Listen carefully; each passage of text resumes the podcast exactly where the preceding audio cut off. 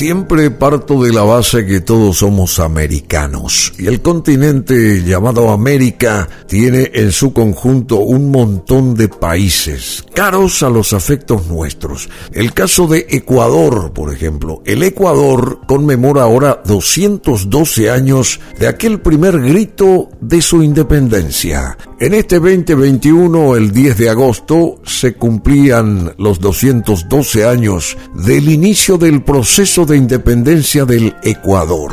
En el año 1809 fue destituido el presidente de la Real Audiencia de Quito, Manuel Urríez, conde Ruiz de Castilla, y se instaló una Junta Soberana o Junta Suprema de Gobierno, integrada por criollos quiteños, denominación que según el sistema de castas de la Nueva España se les daba a los españoles asentados en América.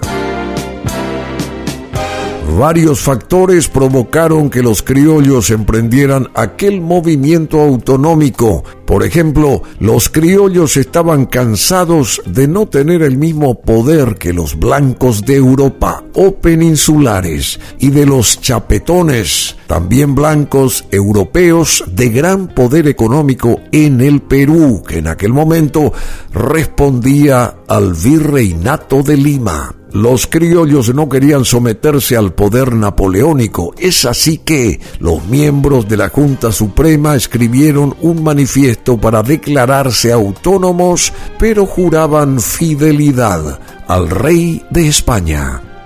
La fidelidad a la corona quedaría de lado cuando las tropas de España derrotaron a los miembros de la Junta Suprema.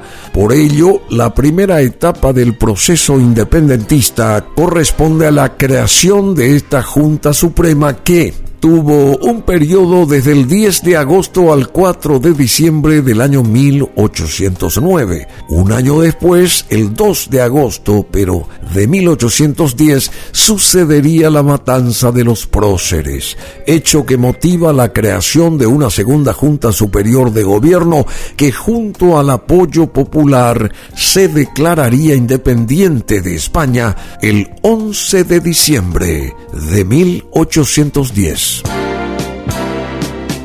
¿Qué realmente fue la independencia del Ecuador? Se conoce como independencia del Ecuador al proceso de liberación del dominio colonial de la Real Audiencia de Quito, que desde 1563 pertenecía al Imperio de España. Este proceso de emancipación se inició el 9 de octubre de 1820 con la toma del poder por los criollos revolucionarios de la ciudad de Guayaquil. La liberación quedó asegurada tras la batalla de Pichincha el 24 de mayo de 1822, tras la cual Ecuador pasó a integrar la Gran Colombia, de la que formó parte hasta 1830, cuando proclamó su propia independencia.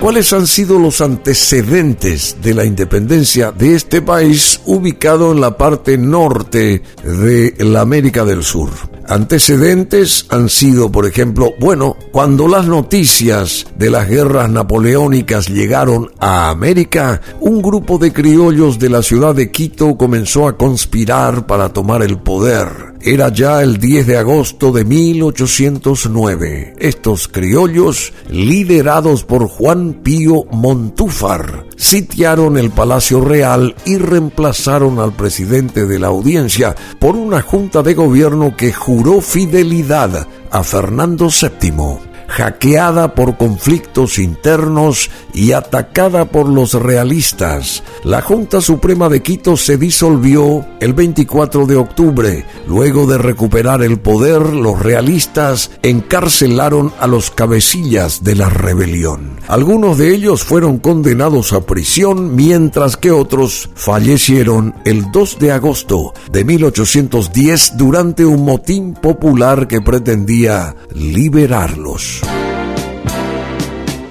una segunda junta de gobierno autónoma liderada por Carlos de Montúfar, hijo del líder de la insurrección de 1809, se instaló en Quito el 22 de septiembre de 1810. Y esta junta desconoció al Consejo de Regencia y convocó un congreso que el 15 de febrero de 1812 proclamó la independencia y sancionó una constitución. El estado de Quito tuvo una corta vida, ya que en noviembre de 1812 tropas provenientes de Lima y Bogotá vencieron a las fuerzas patrióticas en la batalla de El Panecillo y ocuparon la capital. De esta manera, la audiencia de Quito volvió a manos de los realistas, que la conservaron hasta 1820. El desarrollo de la independencia del Ecuador comenzaba en septiembre de 1820. La expedición libertadora comandada por José de San Martín desembarcó en el sur del Perú y esta noticia alertó a los criollos revolucionarios de la ciudad de Guayaquil, que el 9 de octubre de ese año 1820 se levantaron en armas y tomaron varias instalaciones militares. Ese mismo día formaron una junta de gobierno que proclamó la independencia de Guayaquil. El ejemplo de Guayaquil fue imitado por las ciudades de San Borondón, Daule, Baba, Yipiyapa, Naranjal, Porto Viejo y Montecristi. Todas estas ciudades se plegaron al movimiento independentista. El 8 de noviembre de 1820, representantes de los pueblos del nuevo Estado se reunieron en la Asamblea Constituyente y esta asamblea eligió al criollo José Joaquín de Olmedo como presidente de la provincia libre de Guayaquil y dictó un reglamento provisorio de gobierno para liberar a Quito que permanecía fiel a los realistas, Olmedo solicitó la ayuda de Simón Bolívar, el cual había independizado a Venezuela y a Nueva Granada. El libertador envió a su lugarteniente Antonio José de Sucre, quien el 24 de mayo de 1822 logró derrotar a los realistas en la famosa batalla de Pichincha. Y esta victoria aseguró la independencia y el fin de la dominación de España. ¿Cuáles han sido las causas de la independencia del Ecuador? La independencia de los Estados Unidos, que fue un modelo a imitar por los patriotas de Quito y Guayaquil, fue una de esas causas. La influencia de las ideas difundidas por la Revolución Francesa, en especial las de libertad, igualdad ante la ley y fraternidad entre los pueblos. La invasión napoleónica a España, que en 1808 puso en crisis a la monarquía española, al reemplazar al rey Fernando VII por el francés José Bonaparte. La rivalidad entre los peninsulares y los criollos locales que competían por monopolizar los cargos más importantes de la administración colonial también fue una de las causas más importantes, así como los deseos autonomistas de los criollos de Quito y Guayaquil que no querían depender ni de Bogotá ni de Lima. La proximidad de las expediciones libertadoras lideradas tanto por Bolívar como San Martín, que alentaron a los criollos guayaquileños a rebelarse contra las autoridades de España, fue otra causa más que llamativa.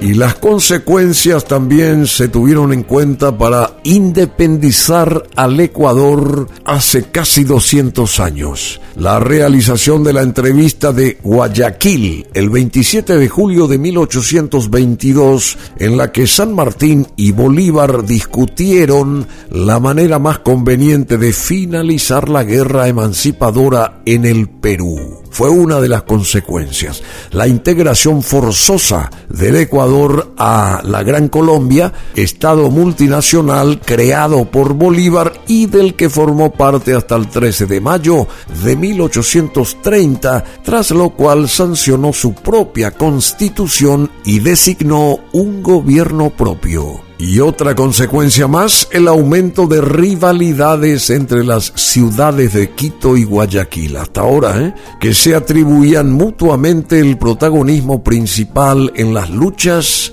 por la independencia. Y aquí tratamos de resumir todas aquellas fechas, aquellos años que impulsaron a los ecuatorianos a independizarse de la corona de España. Son varios años, varias fechas, varios movimientos y detrás de todo esto estuvieron, por supuesto, los próceres, Simón Bolívar y José de San Martín. Ecuador está conmemorando 212 años del primer grito de su independencia. Si desean repasar esta historia, aquí la tienen en BM Online para ustedes www.brunomasi.com.py